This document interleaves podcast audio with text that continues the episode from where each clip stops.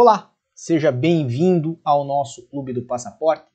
Meu nome é Célio Sauer, mas disso você já sabe, nós estamos aqui, evidentemente, para falar desse assunto que veio tirar o sono de muita gente, que veio, obviamente, acabar com os planos de muitas pessoas, que é a suspensão de voos entre Brasil e Portugal. E, evidentemente, é um assunto que atrapalhou até os nossos planos aqui no canal. Nós tínhamos outro material a trazer para cá, para o Clube do Passaporte, mas dada a iminência da situação, dadas as dúvidas que as pessoas têm, as confusões que isto né, tem criado, nós resolvemos, evidentemente, trazer isso aqui num bate-papo com vocês, com os nossos membros do canal e, obviamente, tratar das dúvidas de vocês também sobre essa questão e conversar um pouco, né, um pouco mais pelo menos do que o que nos permite conversar no canal que, que tem aí 300 pessoas acompanhando ao vivo uma transmissão muitas vezes, então é, corre muito rápido o chat, nós não conseguimos acompanhar. Temos aqui conosco a doutora Jéssica Nunes, mandou uma boa noite, a senhora Rebeca Naate também mandou uma boa noite, fico muito feliz que estejam aqui conosco e, evidentemente, eu volto em poucos segundos.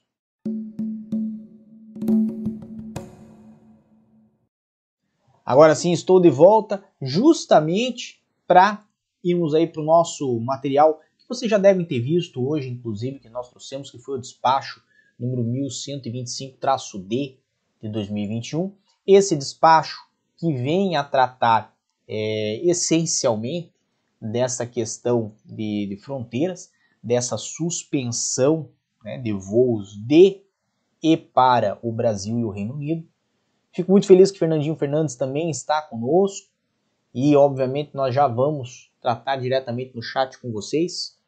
Mas, introduzindo esse assunto, esse foi um despacho que veio no dia 27 de janeiro a, evidentemente, nos trazer essa surpresa, né? Já tinha sido anunciado na mídia, tudo bem, mas a nos trazer essa surpresa que pessoas é, que viriam aí no futuro a Portugal ou que planejam vir para Portugal vão ter os voos suspensos.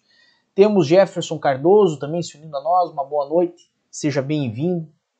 Basicamente, o despacho explica a razão da decisão.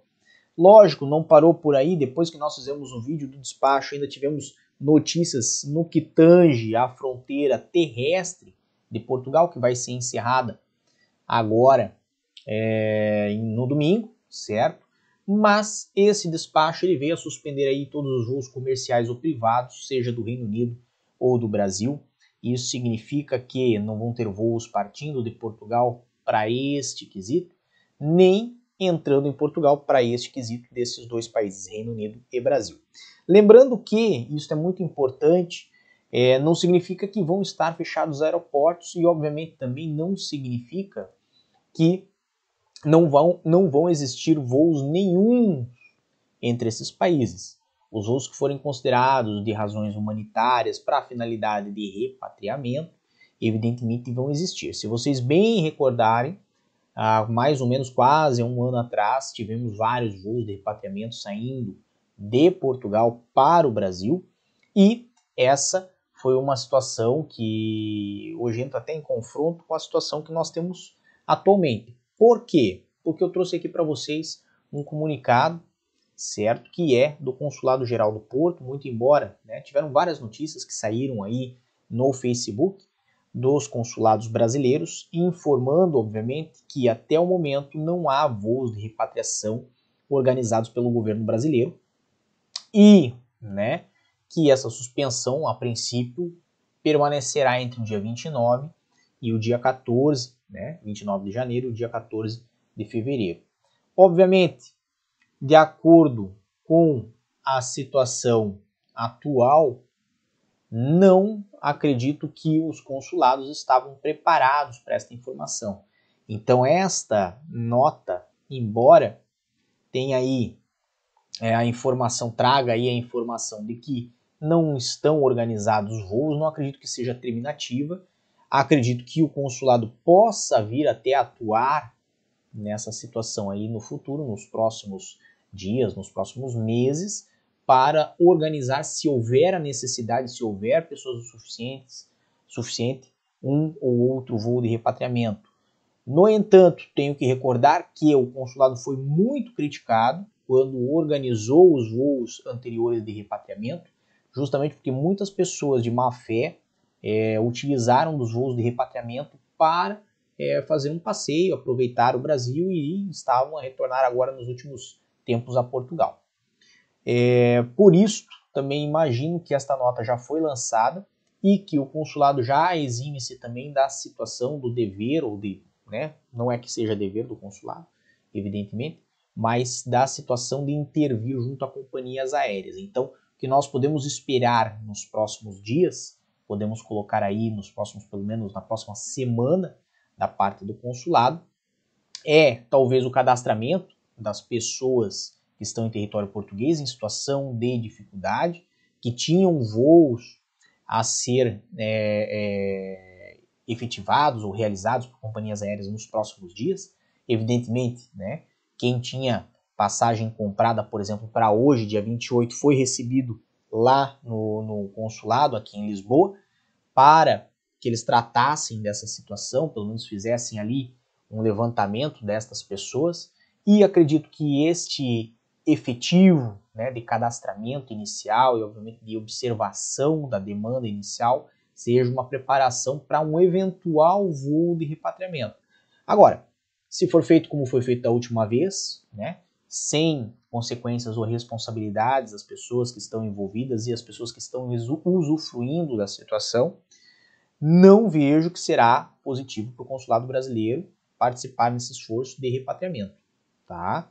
É, existirão pessoas, é, é, evidentemente, que se aproveitarão da oportunidade para é, um benefício próprio.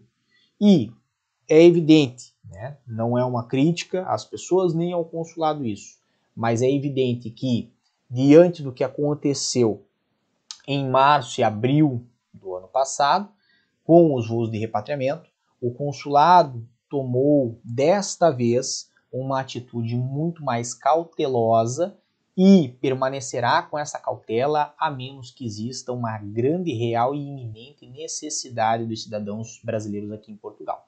Lembrando que é evidente, uma situação é quando estourou o coronavírus e ninguém esperava que houvesse essa doença, ninguém esperava que houvesse é, o encerramento completo de fronteiras, como ocorreu no ano passado. Outra coisa é a situação atual, onde não é mais novidade essa doença, onde muitas pessoas, inclusive, é, chegaram posteriormente à instalação do coronavírus a nível global aqui em Portugal, e desta forma, né, a iminência, a urgência e, obviamente, ali a, a, a situação de dificuldade, podemos dizer assim, interpretada por parte do consulado aos utentes, ela já é um pouco mais relativa, ela não é tão absoluta como foi no passado. Temos aqui Fernandinho Fernandes, Fernandino Fernandes, eu já falei seu nome, eu acho que algumas vezes errado nesse canal. Me desculpo por essa situação mas trouxe. A Azul está criando enorme dificuldade para o reembolso das passagens, mesmo que tenha sido comprada dentro do prazo do direito ao arrependimento. Alegam que esse valor será devolvido após 12 meses. Usam como base legal a resolução 400 da ANAC, artigo 11, e jogam para escanteio o CDC.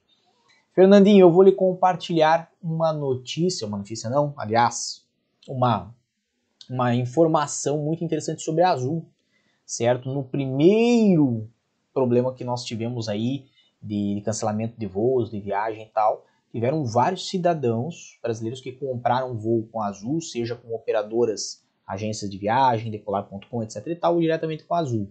E a Azul foi muito solista no cancelamento das passagens para as pessoas na época em que ocorreram esses cancelamentos de voos e que eles não operaram diversos voos.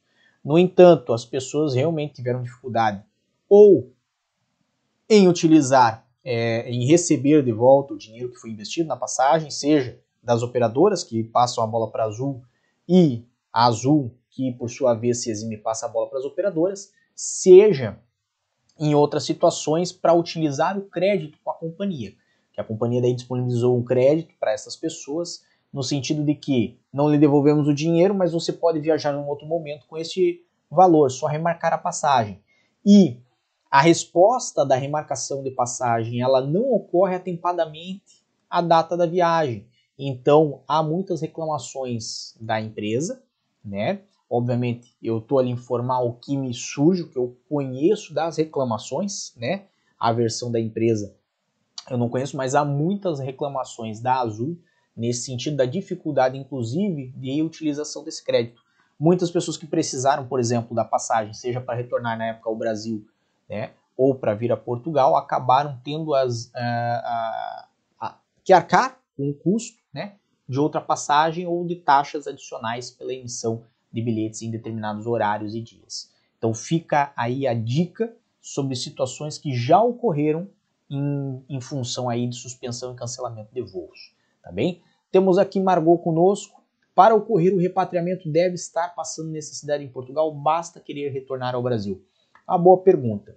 Como foi feito da primeira vez, certo? É, foi, feita um, um, foi feito um levantamento né, das pessoas que pretendiam retornar ao Brasil, que estavam a passar necessidade. Obviamente, categorizou-se e diferenciou-se a, a iminência dos casos de acordo com, com cada situação familiar. Obviamente, alguns foram priorizados, principalmente aqueles que tinham crianças, e acredito que isso venha a acontecer de novo.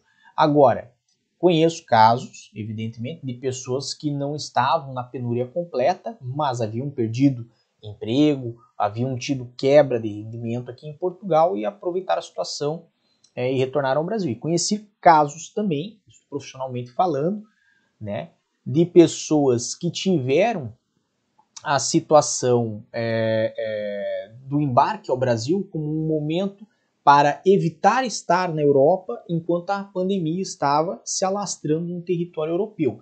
E foram ao Brasil, obviamente, um pouco antes da pandemia lá chegar. Inclusive, talvez levaram a pandemia para lá. Mas isso é um assunto para uma outra questão. E é, permaneceram lá no Brasil até que começaram a aumentar os casos no Brasil, enquanto na Europa estava no verão e os casos diminuíram e retornaram daí no verão. Então é uma situação muito complexa, até porque, como vocês sabem, muitos de vocês acompanham outros canais, não só o meu, e acompanham é, notícias em Facebook, etc e tal, sabem que existe, existem formas de pessoas que estavam em processo de legalização aqui em Portugal de retornar ao país, né? é, mesmo com as restrições que perduraram aí desde março né, até o presente momento, perduram ainda despachos restringindo a entrada de nacionais de países terceiros. Então é uma situação complicada, mas é evidente que os voos de repatriamento eles são voos destinados a pessoas que estão em situações é, delicadas, em situações que nós podemos colocar é, extremas, né? situações que necessitam deste auxílio para que retornem ao seu país de origem, para que não fiquem abandonados pela sua nação, pela sua nacionalidade, pelo seu país, né, pela sua, sua origem, num país estrangeiro, à margem né, das dificuldades, do que possa acontecer, seja de falta de, de condições de se alimentar, de condições de, de, de poder se prover né, e, e se alojar e etc. E tal. Então é uma situação realmente excepcional. Por isso que o voo de repatriamento ainda é admitido diante do novo despacho, que é o 11, é, 1125-D de 2021. Né? Tanto que nós temos aqui dentro do despacho esta questão muito bem elencada no número 2, onde fala né, voos de natureza humanitária para efeito de repatriamento dos referidos cidadãos, quando trata do cidadão é, nacional de Portugal e também temos ainda a questão de voos de caráter humanitário quando falamos nacionais da União Europeia, de quem é associado ao espaço Schengen e, obviamente, né, nacionais de países terceiros com residência legal no Estado membro da União Europeia, exclusivamente para efeitos de repatriamento. Então veja, nós temos aí então a, a colocação né, de uma situação muito mais restritiva do que a que perdurava até agora, uma situação muito mais. É, é, se nós podemos colocar é, em palavras corretas, uma situação muito mais exigente por parte do Estado português sobre quem entra e sobre quem sai. Por quê? De novo, eu volto à questão dos despachos. Né? Já estava muito conhecido que as exceções que lá figuravam traziam diversas opções, opções para vir-se com visto, mas evidentemente opções que permitiam também a entrada sem visto ou a entrada de pessoas que saíram daqui durante a pandemia e pretendiam retornar.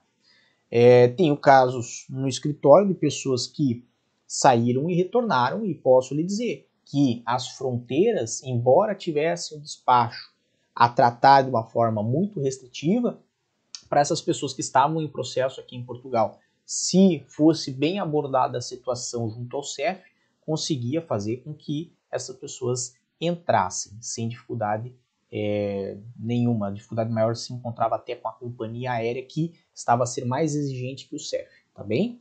Então, diante dessa situação, nós temos essa mudança, essa evolução, né? E acredito que isto vai se perdurar aí por pelo menos 60 dias, certo? Isto aqui é crença.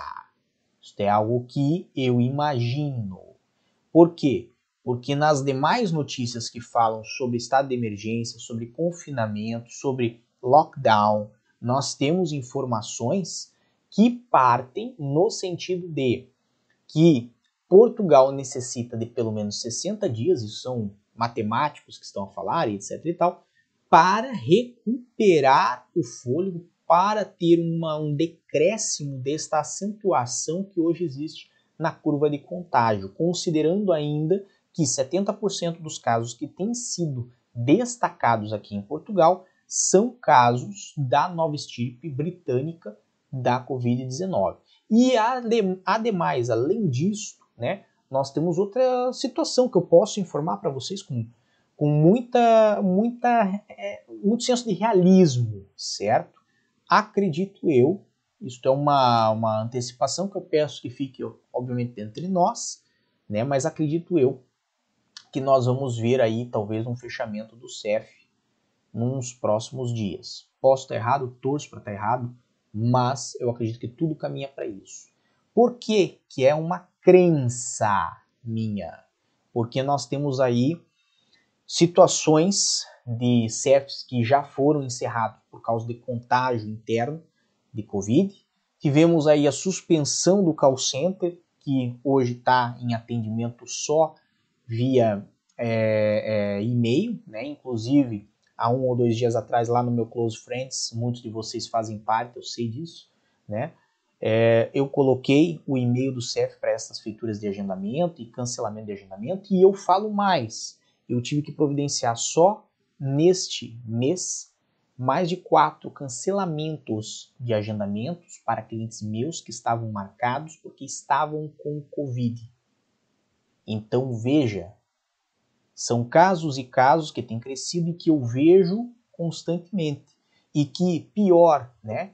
Amanhã, por exemplo, eu tinha um CEF e não farei, porque meu cliente já me informou que na escola do filho dele houve um caso de Covid, o filho fez o teste para Covid e deu positivo, e amanhã a família toda vai fazer teste para Covid. Então, muito provavelmente, se o filho está doente, a probabilidade é muito grande que todos estejam, e evidentemente aquele agendamento que havia, né, nós estamos encaminhando a informação para o CEF, eles fazem a justificativa no sistema e nós vamos ter que buscar uma nova vaga quando for mais oportuno para tratar dessa situação. Enquanto isso, a família fica lá de quarentena.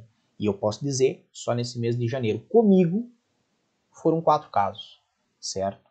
Então imagine, obviamente, aí nos CEFs espalhados pelo, pelo, Portugal todo, né? Como é que isso não deve estar. Temos Rebeca Naati que mandou. Algumas pessoas estão a dizer que acreditam que não vai ficar muito tempo fechado. O que você acha? abre até abril. Rebeca, eu vou ser bem franco. Nós estamos agora na, no olho do furacão, ou entrando no olho do furacão, né? Entrando na tempestade, é aquele momento assim aonde é difícil você ver qual é o fim dessa tempestade, qual é o fim né, dessa nuvem. Ele não passou nem pelo meio dela.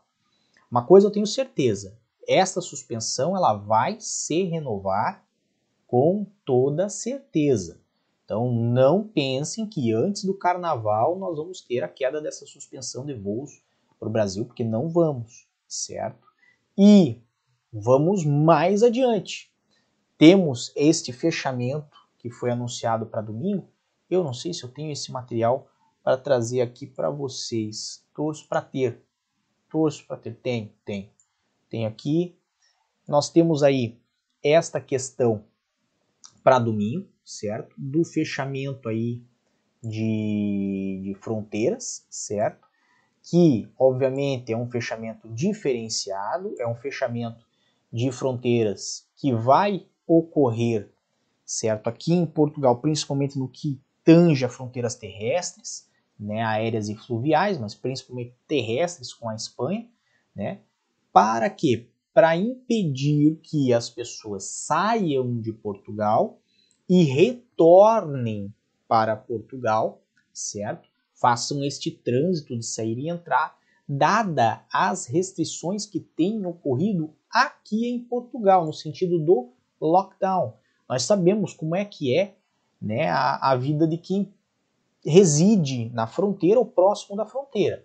Por quê? Porque essas pessoas, se na cidade delas né? Existe ali uma, uma determinação mais bruta, no sentido de não saia, não faça, não vá, e enquanto na cidade ao lado, que é em outro país, não há esta restrição, elas optam por pegar o carro e ir aproveitar, fazer mercado no outro país, fazer tomar café no outro país, jantar no outro país, fazer, ir para o cinema no outro país, né? Porque obviamente aí você não está de certa forma descumprindo a lei, né?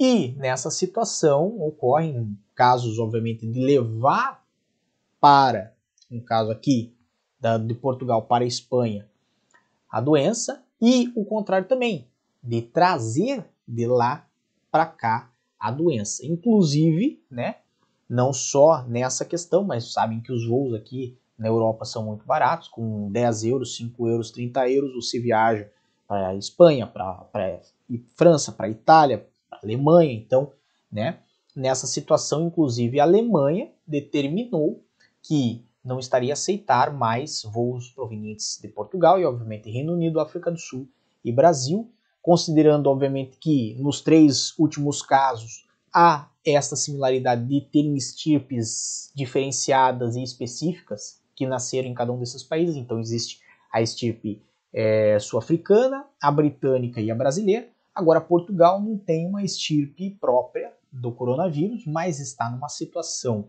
é, tão agravada aqui na Europa, né? Aliás, é o país europeu com a pior situação e o segundo no mundo proporcionalmente, né? Em número de casos e crescendo, e número de mortes também crescendo. Recordando que em janeiro nós tivemos pela primeira vez, né? ah, num único dia mais de 500 mortes, né? É, se, eu, se eu não me engano, foi essa a, a conta, né?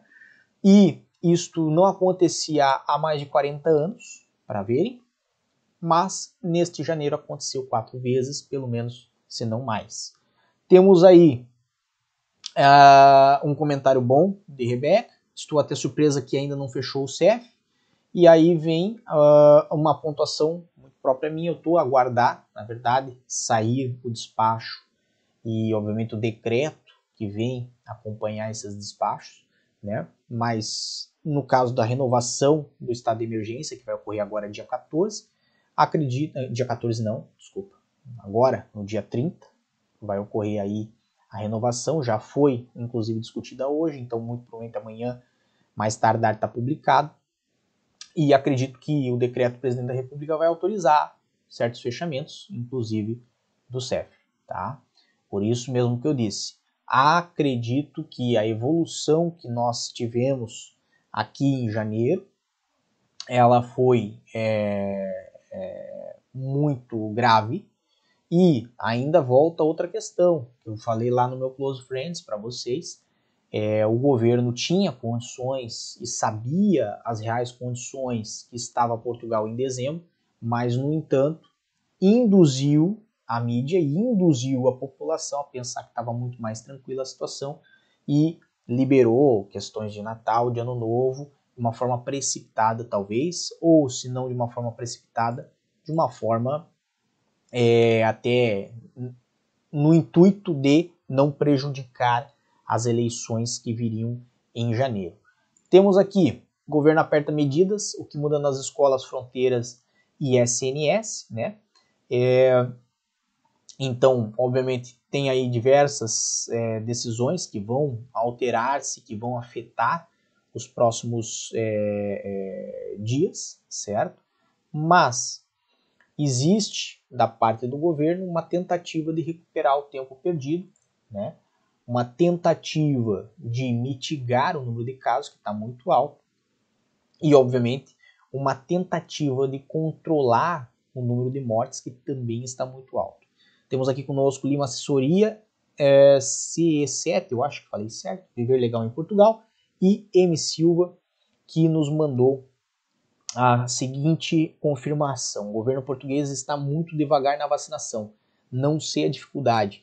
Vou lhe fazer um comentário de uma situação que eu li esses dias, referente à União Europeia estar é, em uma discussão com a farmacêutica AstraZeneca, dado o fato de que o governo é, e a Europa em si né, compraram 100 milhões de doses que já deveriam ter sido entregues, pagaram por essas 100 milhões de doses, mas não receberam até o momento. É, a maior parte delas, eu acho que receberam só 30 milhões. Então existe aí também uma falha muito grande por parte das farmacêuticas, que estão, obviamente, aproveitando a oportunidade para capitalizar a questão da vacina.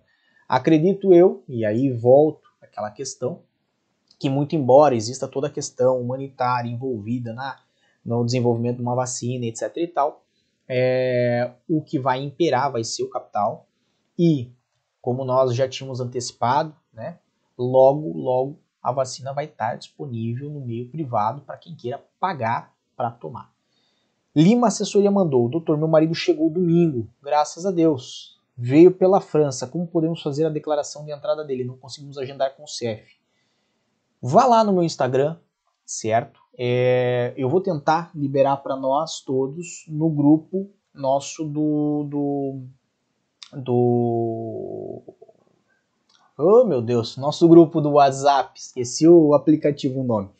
Mas eu vou tentar liberar para todos nós o, no grupo do WhatsApp o e-mail do CEF, certo? Para a feitura desse tipo de agendamento. No entanto, é muito provável que não consigam uma vaga tão próxima para essa situação, mas vale a pena mandar o e-mail pelo menos como prova certo? E eu diria outra coisa mais que vale a pena você considerar. É, se ele chegou, talvez ficar aí é, um dia ou dois em hotel seria uma oportunidade. Ou se você tiver a passagem aérea e se eventualmente ele veio de voo, né, a, da França até Portugal, pra, pode ter vindo de carro, pode ter vindo de ônibus, de comboio, mas se ele veio de, é, de, de avião, é possível que ele use a passagem aérea como meio de prova de que ele entrou legalmente em Portugal, certo? O bilhete de embarque é válido para isso. Nós falamos sobre isso no nosso último vídeo, inclusive. Dá uma olhadinha nele, que vale a pena, tá bem? O último vídeo aqui do Clube do Passaporte, número 36. Marcelo Borges mandou: Estou começando a ficar preocupado com a situação financeira do governo. Ainda não entrou o meu apoio à redução da atividade referente a dezembro algumas pessoas já receberam. Marcelo, essa foi até o assunto que você trouxe para nós ali no grupo do WhatsApp do Clube do Passaporte. E é, esses apoios do governo deram problema na primeira vez, certo? E acredito que não só você, muitas pessoas estão com problema com esses apoios é, agora na segunda vez. Tenho vários colegas que me comentaram que das empresas que tem ou que a esposa pediu, etc e tal, é, pediram apoio ao governo e receberam muito menos do que é, era dito que iriam receber. Então, vou ser muito franco, não confio em governo nenhum, certo? Isso é uma coisa que eu aprendi com a vida. O governo ele tira mais do que dá. É essa a grande verdade.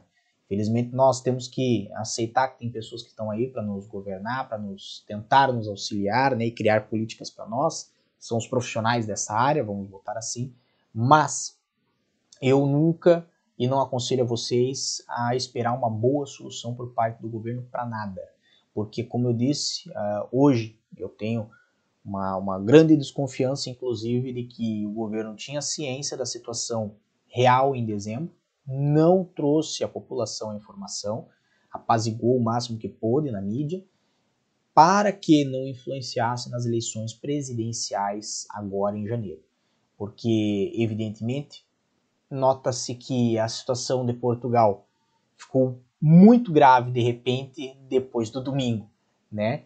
E isto que nós não estamos nem considerando os casos que vão aparecer agora de que foi votar no domingo, porque eu passei na frente das zonas eleitorais aqui da minha região, dos colégios, né? Que foi feito nas escolas, né? E vi as pessoas na fila e todas amontoadas do lado de fora, mas na fila, esperando a sua oportunidade de votar. Então, realmente, realmente é algo preocupante e eu acho que vai ter ainda mais um acréscimo no número de casos, tá bem? É, estou começando, ah, tá bem, uh, temos a passagem e um contrato de locação onde moro. O principal é a passagem, tá? É o principal. De um modo geral, é esse o panorama, certo? Se você tem passagem aérea para os próximos dias para vir para Portugal, porque você tem um visto de residência, sugiro entrar em contato com a companhia aérea, perguntar se vão efetivamente realizar esse voo. Nós já tivemos informação de várias pessoas que os voos foram cancelados e assim imagino que serão até dia 14 e os voos posteriores a dia 14 não vão ser agora cancelados, mas quando o governo der uma determinação no intuito de renovar essa suspensão, vão ser cancelados, certo?